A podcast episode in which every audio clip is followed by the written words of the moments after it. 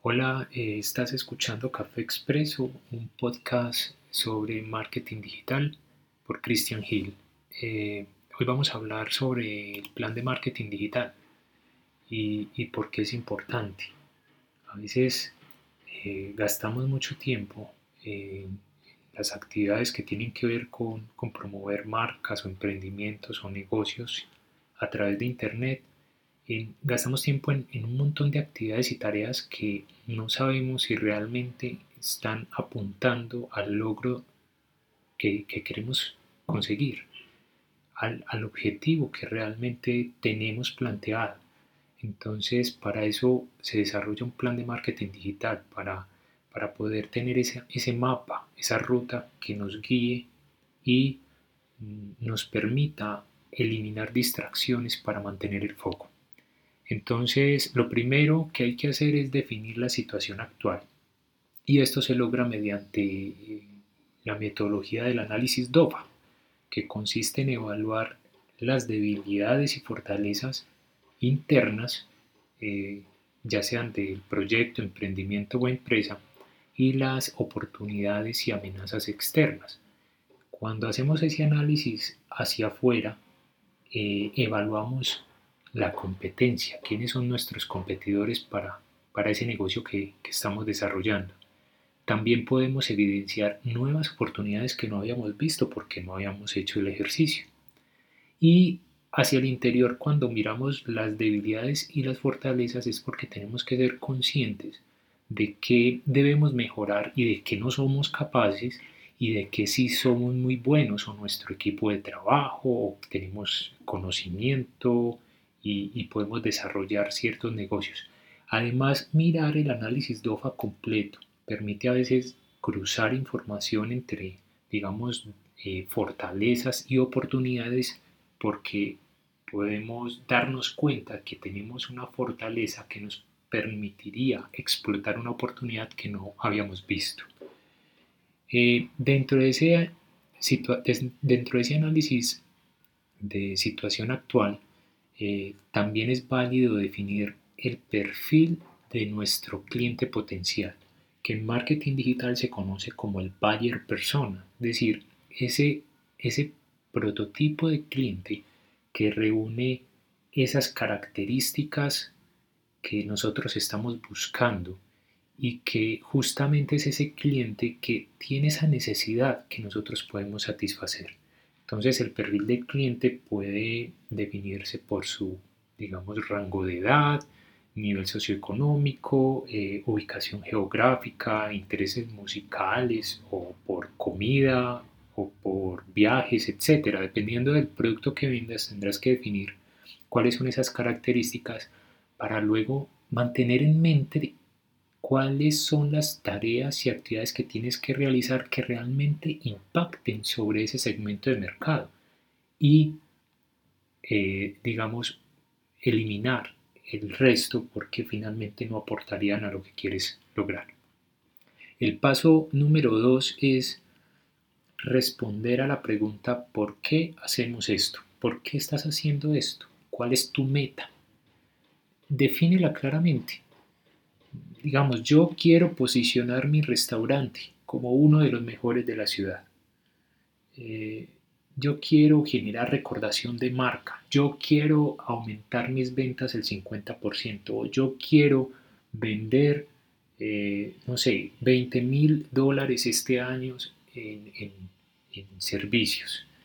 Entonces, tienes que tener esa meta general establecida porque digamos que todo lo que hagas después tiene que apuntar al logro de esa meta general y busca además o valida que la meta esté alineada con la misión y la visión, ¿sí? Para que todo, todo haga, eh, digamos, un conjunto y haga sinergia.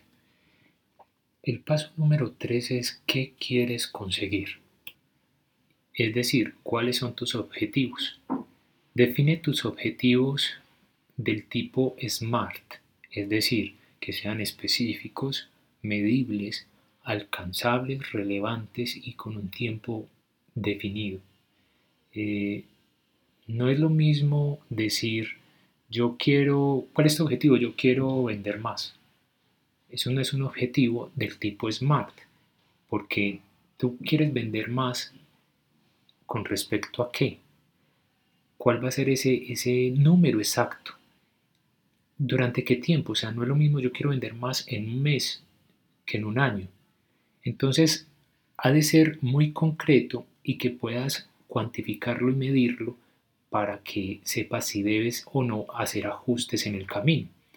Aumentar las ventas de mi restaurante un 20% este año es un objetivo del tipo SMART.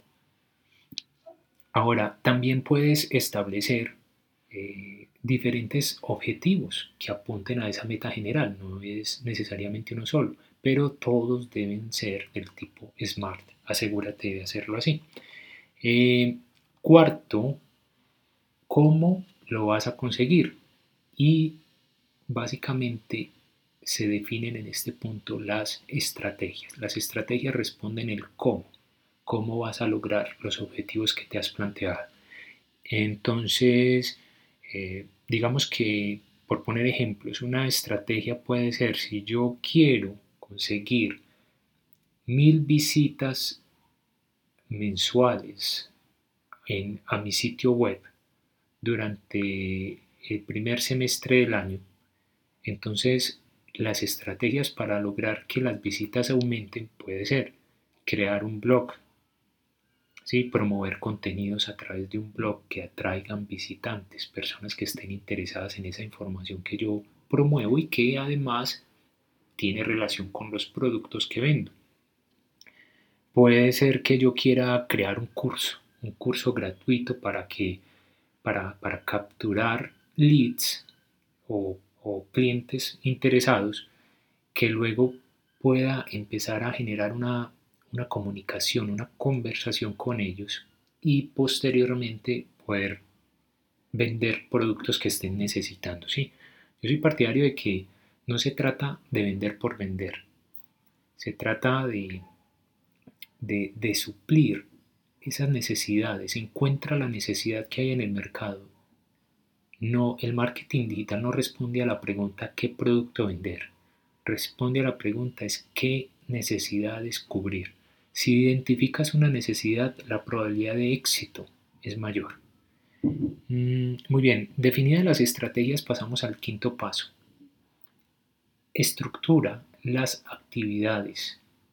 Cada estrategia puede llevar varias actividades.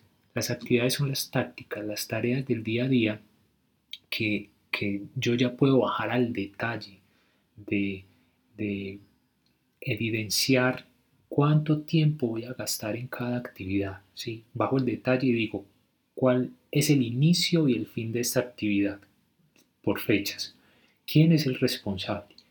¿Cuál es el presupuesto que yo necesito para desarrollar esa actividad? Entonces digamos que yo voy a crear un, un blog, ¿cierto? Voy a crear un blog porque necesito generar contenidos para atraer visitantes. Las actividades pueden ser, bueno, comienzo a definir, necesito diseñar el blog o crear y construir el blog. Y digamos que se, establece como un mes para el tiempo eh, de que la tarea quede realizada. Anoto quién es el responsable, si soy yo, una persona de mi equipo si hay que contratar a alguien. Y si hay que contratar a alguien o pagarle a alguien que, realice la actividad, entonces se debe definir un presupuesto. De esta manera el plan de marketing va de lo general a lo específico, pero se controla en ese nivel de detalle para que el día a día esté enfocado justamente en esas tareas que aportan, porque ya revisamos y aportan al logro de cada una de las estrategias de los objetivos y finalmente de la meta que nos hemos establecido. El paso número 6 es establecer los indicadores de gestión, es decir, hay que medir que realmente vayamos por buen camino. Eh, entonces, cada objetivo lleva un indicador. Si yo defino que quiero aumentar las visitas a mi sitio web, eh, mil visitas eh, adicionales cada mes, entonces yo necesito cada mes o si quiero cada semana, evaluar cómo va esa evolución y comparo contra el mismo periodo, digamos, del año pasado, del mes pasado, para ver si ese crecimiento se está dando como yo lo estoy buscando, ¿sí? Pero cada objetivo debe llevar un indicador y debe revisarse constantemente para ajustar lo que, lo que, se, deba, lo que se deba ajustar además. Em, y como último, el 7 es un mejoramiento continuo. Un plan de marketing no es estático, es dinámico. Y precisamente eh, es, dinámico porque el entorno, el mercado es dinámico, hay que ajustar, hay que, eh, digamos, mover piezas. Mantén tu meta clara, pero eh, a veces hay que reorientar las estrategias y las actividades para que sea mucho más eficiente. Pero en un principio, mantén tu plan de marketing definido porque necesitas avanzar y tener datos para poder hacer mejoras. Si no, es muy difícil. Muy bien, aquí eh, finalizamos el tema del plan de marketing digital. Puedes consultar información adicional en, mi sitio web christianhill.net. Por favor, compártelo o si tienes alguna consulta, duda, también mm, me gustaría eh, conocerla y si puedo, pues responderte, sí. Gracias por escucharme y hasta la próxima.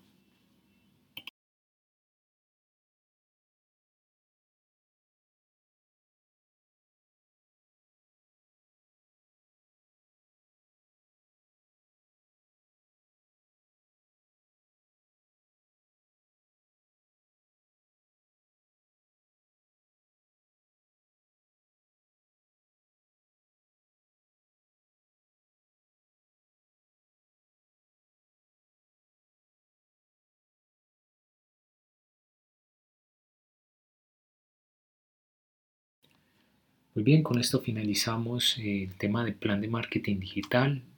Puedes eh, consultar información adicional sobre marketing digital y emprendimiento de, negocios en mi sitio web christianhill.net y me encantaría escuchar tus opiniones o si tienes alguna pregunta, con mucho gusto eh, te respondería o investigaría para ayudarte. muchas gracias por escuchar. Hasta la próxima.